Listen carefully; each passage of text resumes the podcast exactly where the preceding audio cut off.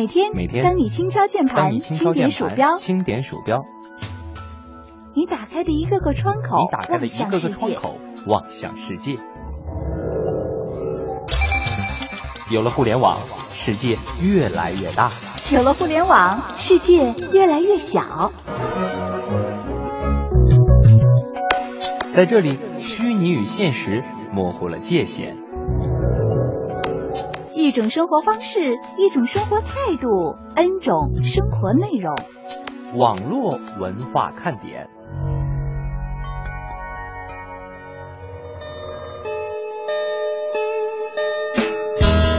网络文化看点今日微语录：人呐会长大三次，第一次呢是在发现自己不是世界中心的时候，第二次呢是在发现即使怎么努力，终究还是有些事儿让人无能为力的时候，第三次是明知道有些事儿可能会无能为力，但是还是会尽力争取的时候。各位，你长多大了？嘲笑别人的时候，想想自己有什么资格；刻薄他人的时候，想想自己有什么本事。不懂得尊重别人，只会招来轻视；妄自尊大的人，其实是自卑的表现。当你炫耀时，已经失去了他人的敬畏；目空一切，只会意外摔跤；自鸣自大，只会让人生厌。心有一面镜子，照人先照心；人有一份自知，责人先责己。待人以宽，律己以严，你能做到吗？晚上拼命不想睡，白天拼命不想起。醒着时呢，一边内心极度痛恨虚度光阴，一边握着手机和鼠标继续虚度光阴。这种状态已经成为大部分人的日常。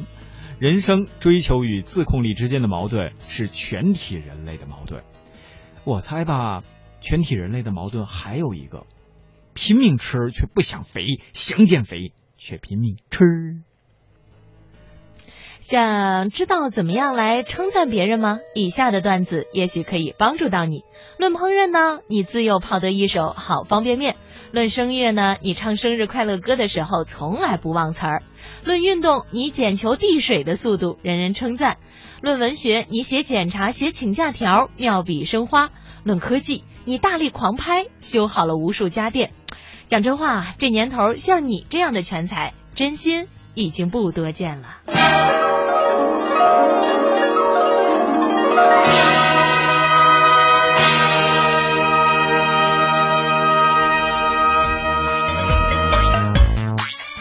欢迎大家收听来自于中央人民广播电台华夏之声的网络文化看点。下午好，我是文艳。下午好，我是翘了蒙蒂班的小东。好久没有在节目当中和大家见面了啊，总觉得这个一一来呢，还有一点点的这个小小的羞涩之感。燕儿姐，你总是能说出我的心声，是吧？你也同样羞涩着呢，哈。嗯，是的。心在流浪，问蒙哥哪儿去了？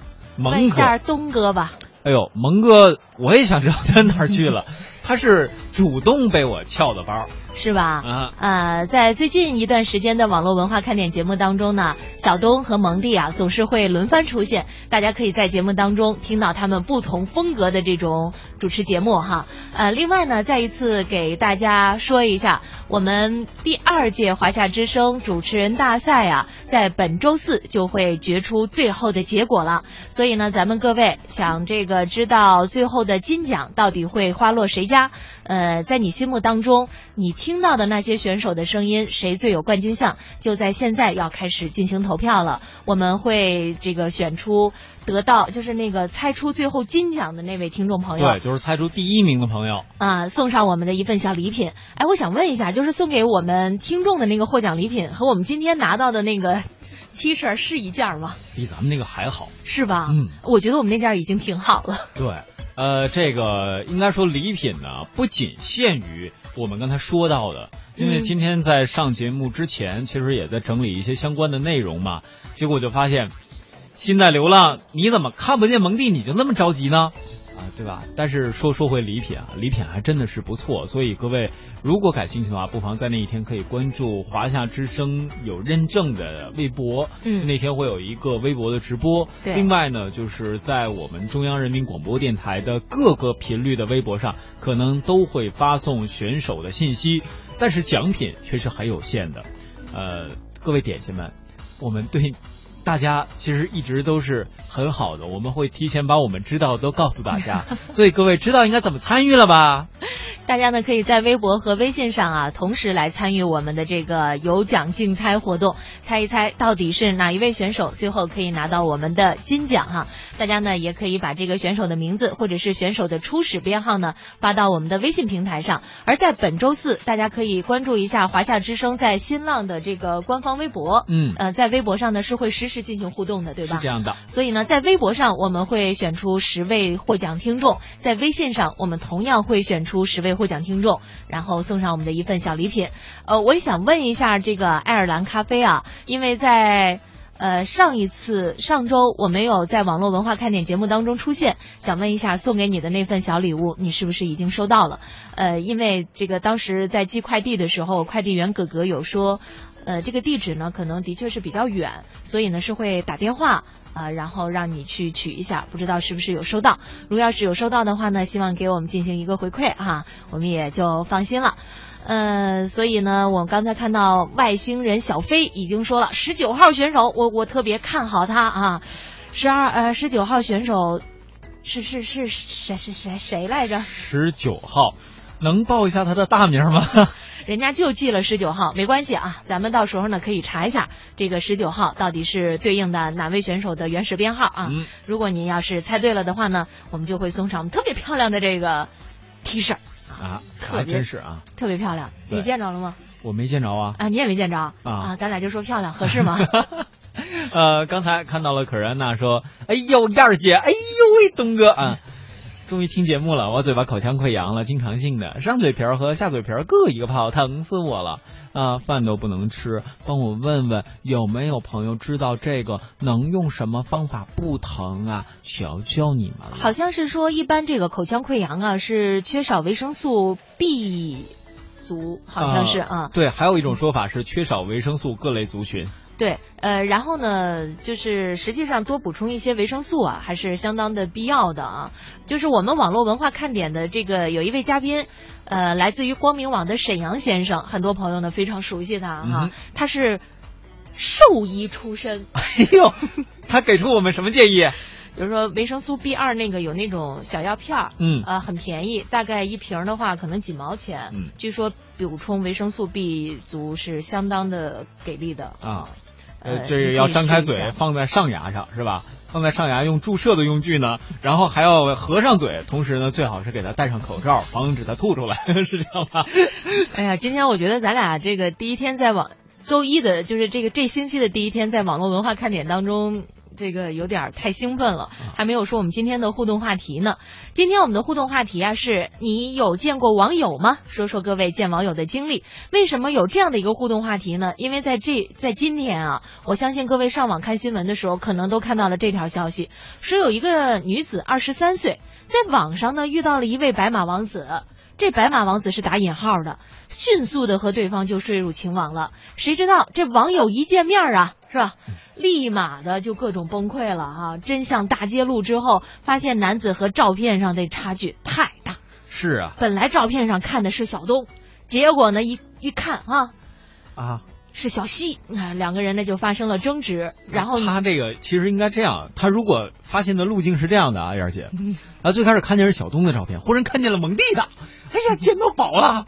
啊，刚开始如果看见是蒙蒂的，忽然看见小东，哎呦我勒个去，照片真是能骗人呐！没有，你们两个都是美男子，只不过帅的方向不太一样。呃，我们来看看这个女的哈，也是比较的极端。两个人发生争执之后呢，女子竟然上演了跳楼、割腕、吞玻璃、吃安眠药等轻生方式。最终呢，在警方的救助之下，女子呀是被送往了医院，目前呢已经是没有生命危险了。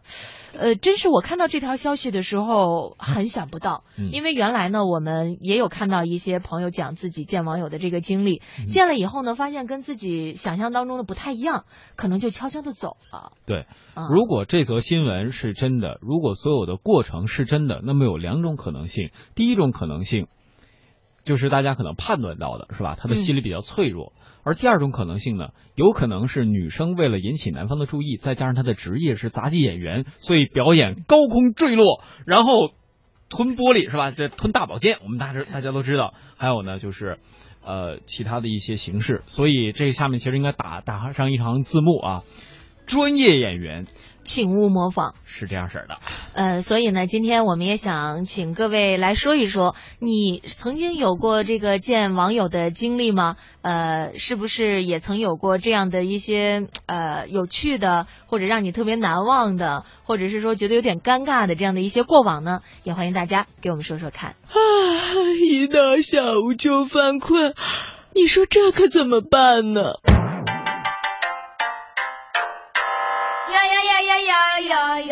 呀呀呀！好吧，听网络文化看点呢，谈笑中了解网络文化，斗嘴中感受美妙生活。哎，你看这条互动。如果你想在我们的节目中让其他人听到你的恶搞娱乐精神和销魂无敌回复，快快写下你的答案，并艾特腾讯微博有认证的华夏之声中横岗网络文化看点哟。欢迎小伙伴们添加公众微信，我们一起来调侃。华夏之声网络文化看点，看我哦，看我哦。有人说，真的能在节目里听到我的互动吗？当然，关注微信，坐等回复。哦哈哟。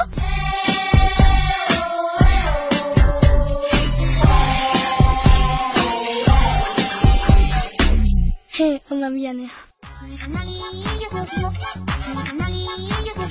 风格突变呐，嗯，是这样的。爱情三脚猫说没见过，不相信网上的，连网购都没有。